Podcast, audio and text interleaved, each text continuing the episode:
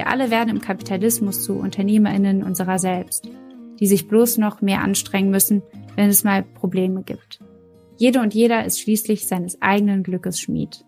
Ein Hoch auf Individualismus und Leistungsfetischismus. Hallo und herzlich willkommen im Sinneswandel-Podcast.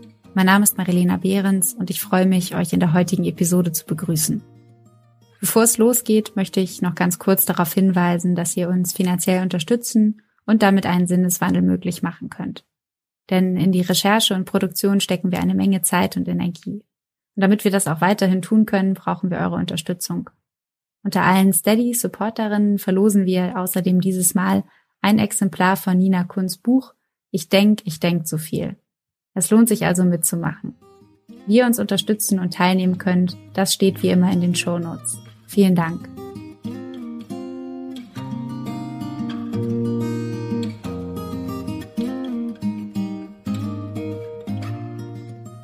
Es wird schon wieder, irgendwann.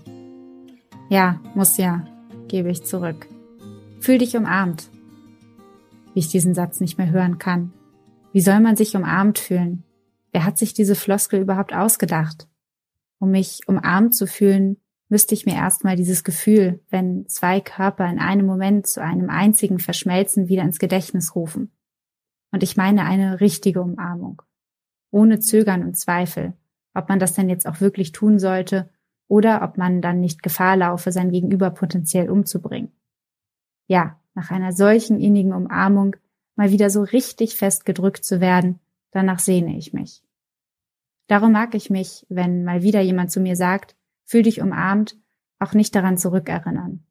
Es scheint mir dann in noch weitere Ferne zu rücken, fast unerreichbar zu sein. Und dann ist es da wieder, diese innere Stimme, die mir leise, aber unüberhörbar in mein Ohr raunt. Come on, jetzt hab dich nicht so. Hör auf, dich in deiner Nostalgie, deinem ewigen Selbstmitleid zu sudeln und reiß dich gefälligst mal zusammen. Anderen geht es viel schlechter als dir. Hast du dich mal umgesehen? Du hast eine Wohnung, genug zu essen im Kühlschrank, einen Job, Freunde und vor allem, du bist gesund. Etwas in mir nickt, fühlt sich ertappt und ekelt sich ein bisschen vor mir, angesichts dieses Ausflusses an Selbstmitleid, trotz meiner doch ganz offensichtlich privilegierten Situation. Genauso enden in letzter Zeit auch häufig Gespräche mit Freunden und Kollegen. Man diskutiert über die aktuelle Lage, die neuesten politischen Maßnahmen und erkundigt sich, wie es den anderen denn so damit gehe. Ach du, weißt du, es ist nicht einfach, aber es könnte auch schlimmer sein. So richtig beschweren kann ich mich nicht, aber so richtig gut geht es mir irgendwie auch nicht. So ähnlich klingt das dann. Eigentlich hätte man auch nichts sagen müssen. Denn was steckt hinter dieser Aussage? Alles und nichts. Das eigene Unwohlsein wird noch im selben Atemzug revidiert. Anderen geht es nun einmal gerade schlechter.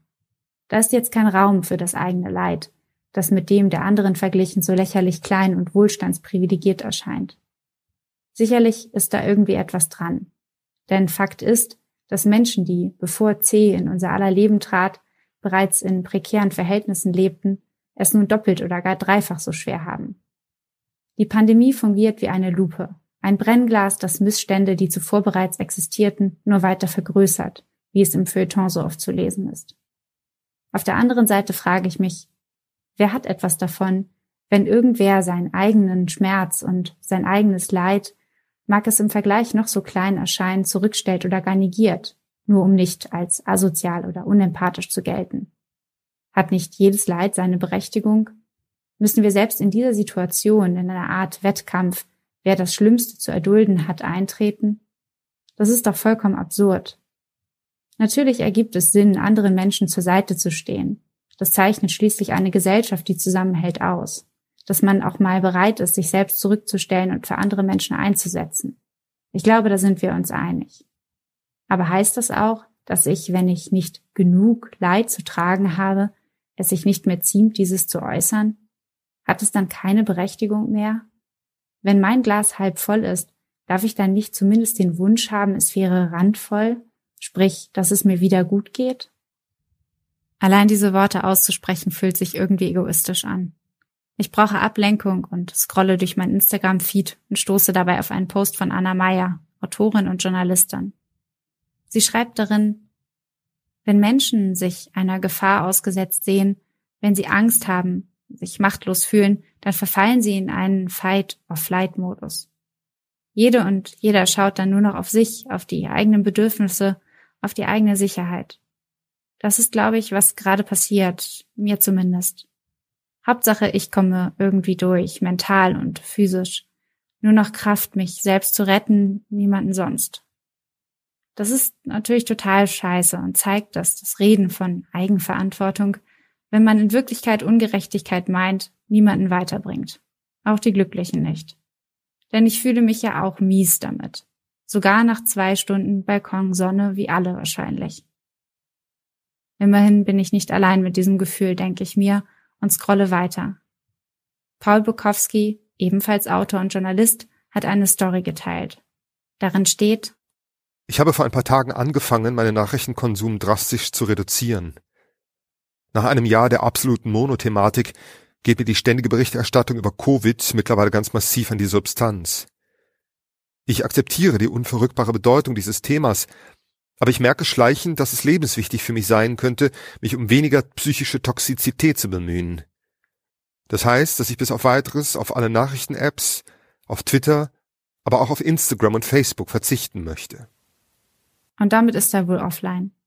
Ist das jetzt Self-Care oder selfish? Ich fühle mich überfordert und lege mein Handy beiseite. Wem geht es eigentlich gerade wirklich gut? Gefühlt sind alle müde wenn auf Wikipedia bereits der Eintrag Pandemiemüdigkeit zu finden ist, wieso reden wir dann so wenig darüber? Warum werden zwar täglich die Zahlen der Neuinfektionen bekannt gegeben, aber nicht über die seelische Inzidenz gesprochen, über die Menschen, die psychisch erkranken oder gar Suizid begehen? Da gibt es doch bestimmt schon Statistiken zu. Ich klappe meinen Laptop auf, öffne Ecosia und beginne zu recherchieren. Laut einer 2020 veröffentlichten Studie von Young und Kollegen, in der an Corona erkrankte Patientinnen, die stationär isoliert wurden, mit Krankenhauspatientinnen mit einer Lungenentzündung sowie mit Gesunden verglichen wurden, wiesen Corona-Erkrankte drastisch erhöhte Angst- und Depressionswerte auf.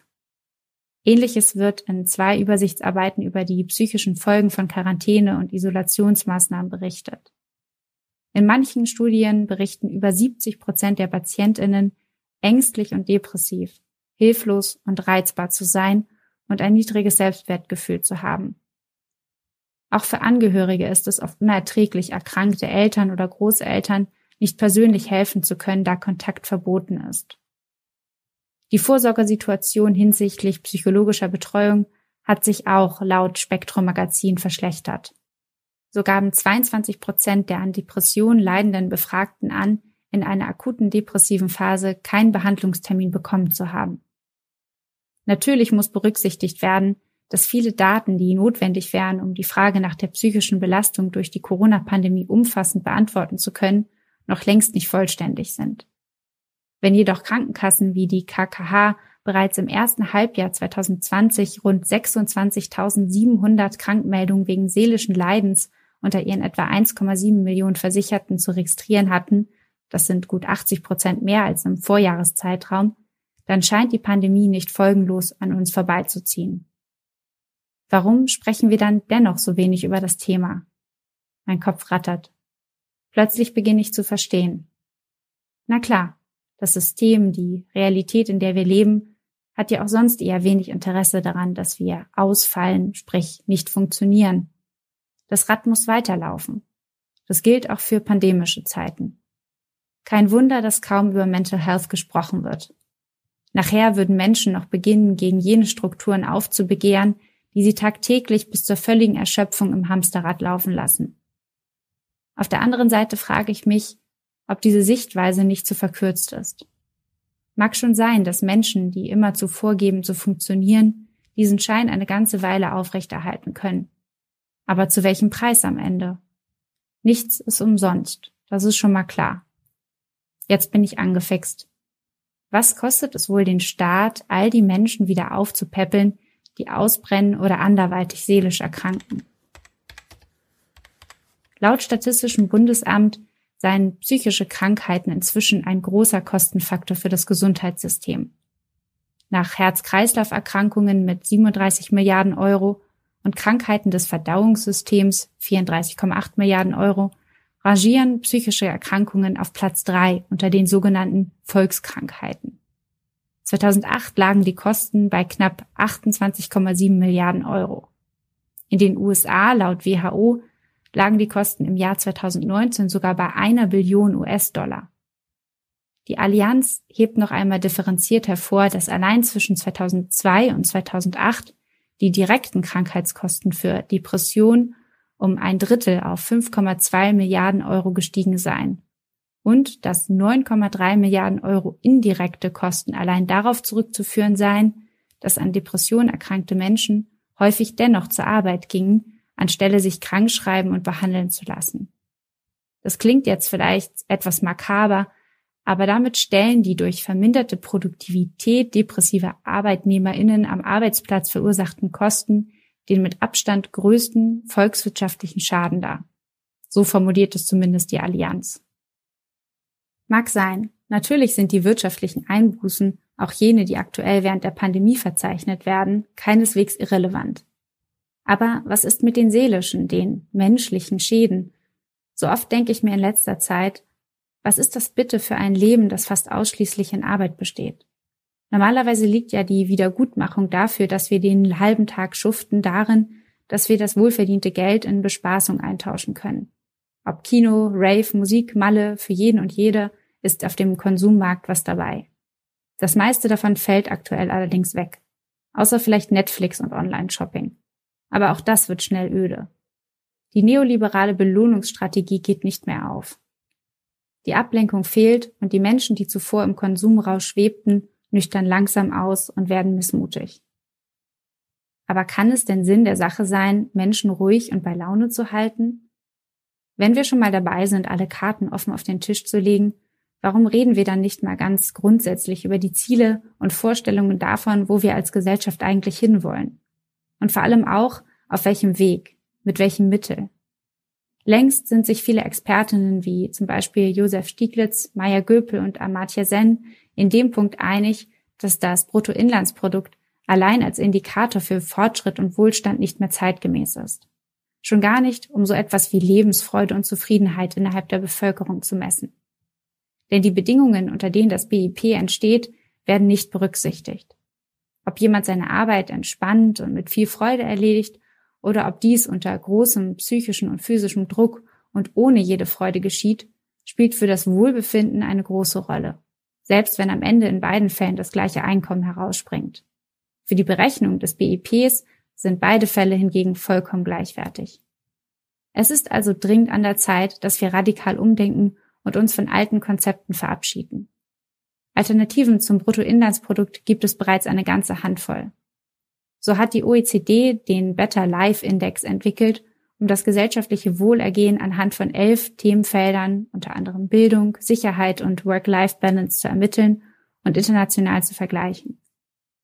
Ein weiteres Beispiel liefert der sogenannte Happy Planet Index, dessen Ausgangspunkt die Überlegung darstellt, dass Reichtum für eine Vielzahl von Menschen nicht das oberste Ziel ist sondern ein glückliches und gesundes Leben an erster Stelle steht.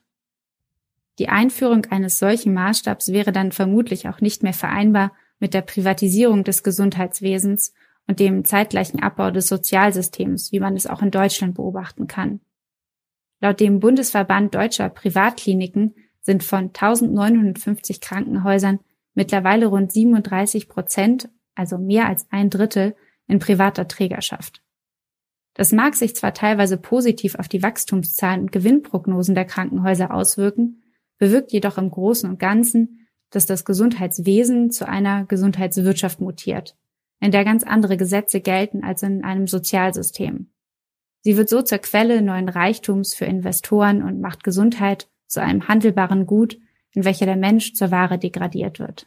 Hallo Kapitalismus dass das gesamte kapitalistische Wirtschaftssystem, das aus dem Ruder geraten ist, uns krank macht, davon war auch der britische Kulturtheoretiker und Publizist Mark Fisher überzeugt, der sich 2017 im Alter von 48 Jahren das Leben nahm. Seine Depressionen, die ihn sein Leben lang begleiteten, verortete er nicht als rein individuelles Schicksal, sondern als eine massenhaft auftretende Reaktion auf die kapitalistischen Verhältnisse, in denen wir leben. Für Fischer stellte die Entpolitisierung von Depressionen sowie die Privatisierung von psychischen Krankheiten ein gesellschaftliches Problem dar. Hohes Arbeitsaufkommen, Zunahme der Unsicherheit, Gehaltskürzung, all diese Dinge machen depressiv. Und wir müssen immer häufiger alleine mit ihnen fertig werden. Im Zeitalter der Kollektivität gab es noch Mediatoren und Gewerkschaften, die dir dabei geholfen haben, aber heute wirst du zu keiner Gewerkschaft geschickt, sondern zu einem Therapeuten, oder nimm doch einfach Antidepressiva. Das ist die Geschichte der letzten 30 Jahre, so Fischer in einem Interview mit Deutschlandfunk. Wir alle werden im Kapitalismus zu Unternehmerinnen unserer selbst, die sich bloß noch mehr anstrengen müssen, wenn es mal Probleme gibt. Jede und jeder ist schließlich seines eigenen Glückes Schmied. Ein Hoch auf Individualismus und Leistungsfetischismus. Je mehr ich darüber nachdenke, desto klarer und bewusster wird mir, wie sehr psychische Gesundheit in unserer Gesellschaft zu einer persönlichen, rein privaten Angelegenheit gemacht wird. Dabei ist sie höchst politisch, da stimme ich Fischer zu. Psychische Gesundheit ist nicht von den gesellschaftlichen Verhältnissen zu trennen, innerhalb derer sie entstehen. Vermutlich auch einer der Gründe, weshalb das Sprechen über mentale Gesundheit nach wie vor mit Scham besetzt ist und Menschen, die öffentlich über psychische Krankheiten sprechen, häufig stigmatisiert werden. Nicht, dass noch bekannt werden könnte, dass nicht allein individuelles Versagen der Grund für Depression, Angststörungen, Magersucht oder Burnout seien. Das wäre ja vollkommen absurd, wenn doch tatsächlich die moderne Gesellschaft mit ihren fragwürdigen Schönheitsidealen, der Lobpreisung des permanenten Busy-Seins und der Arbeit im Allgemeinen, dem Never-Ending Patriarchat, überhaupt den strukturellen Unterdrückungsmechanismen ein Anteil daran hätte, dass Menschen psychisch erkranken. Nee, nee, das haben wir uns alles selbst zu verdanken weil wir uns eben einfach nicht genug angestrengt haben, nicht genug an uns gearbeitet haben, wie es uns doch von der Persönlichkeitsentwicklungsbranche geraten wird.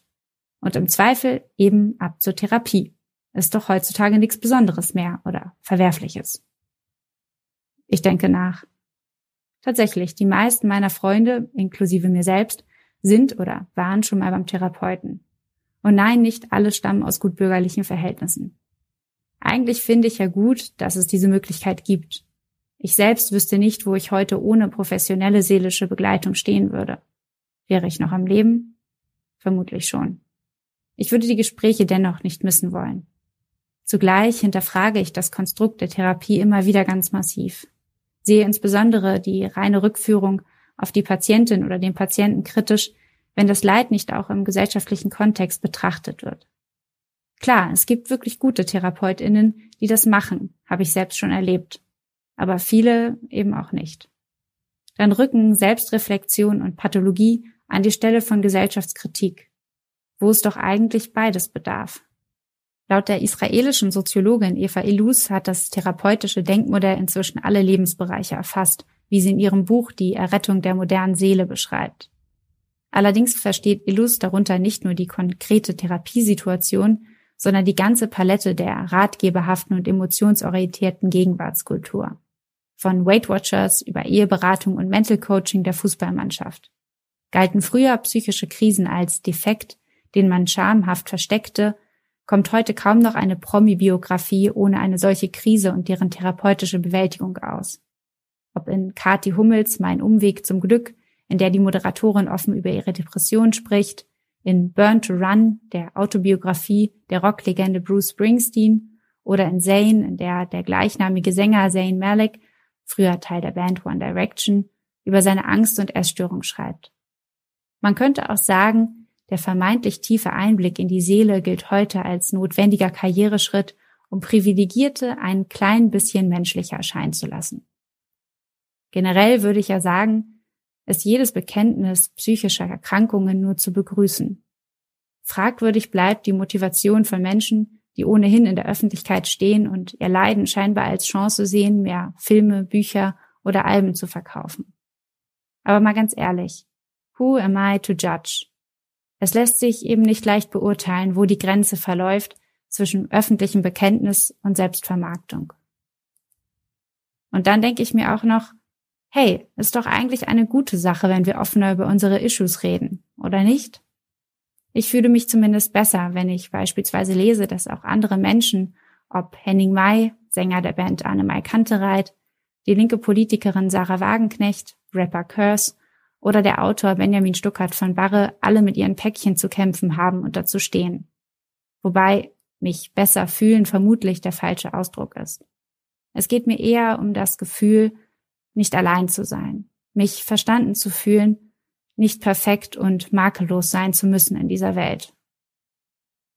Genau das Gefühl hatte ich auch beim Lesen von Ich denk, ich denk zu viel, der erst kürzlich erschienenen Kolumnensammlung der Schweizer Journalistin Nina Kunz.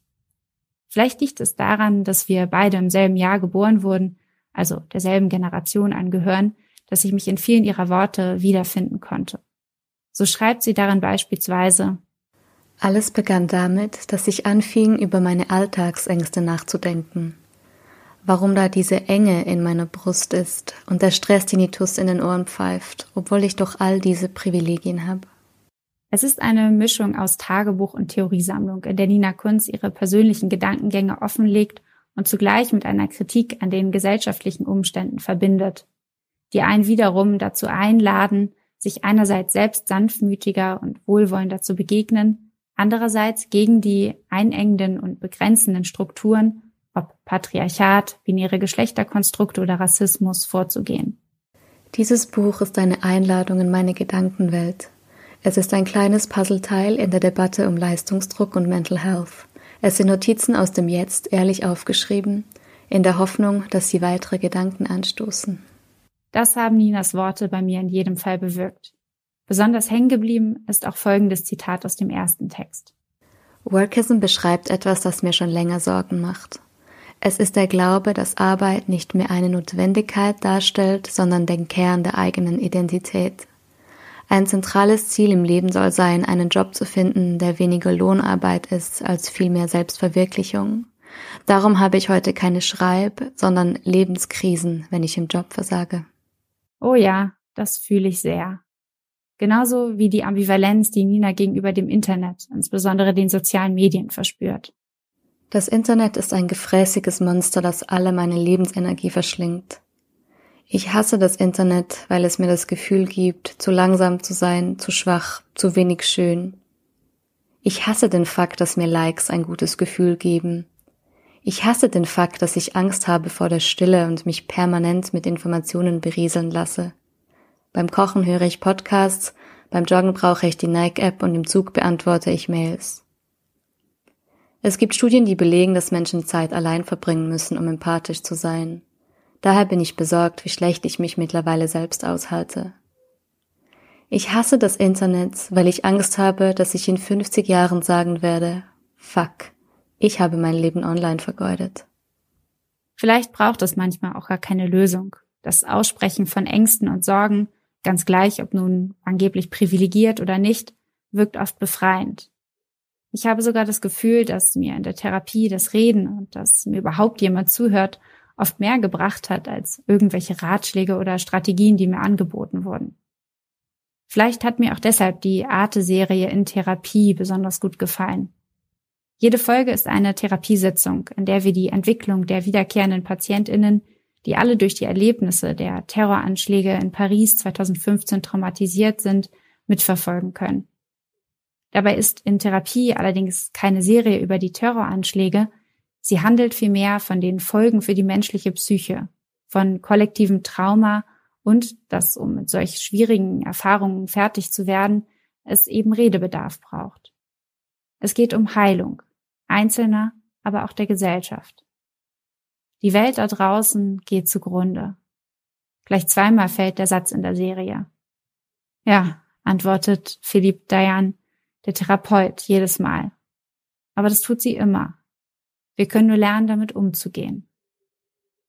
Wobei umgehen eben nicht meint, dass wir jetzt alle mal bitteschön wieder klarkommen müssen, dass wir uns wie ein mechanisches Glied im Gefüge einer Maschine wieder an unseren Platz bewegen und funktionieren sollen. Diese Form toxischer Positivität begegnet mir im Alltag allerdings permanent, wie so oft meistens im Internet.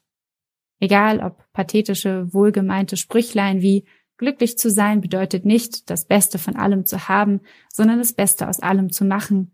Oder fast noch schlimmer, du kannst nicht negativ denken und Positives erwarten. Wirk.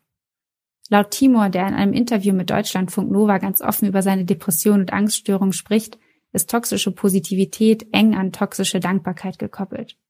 Er glaubt, dass wir nicht für alles dankbar sein müssen, vor allem wenn jemand als Opfer Leid erfährt.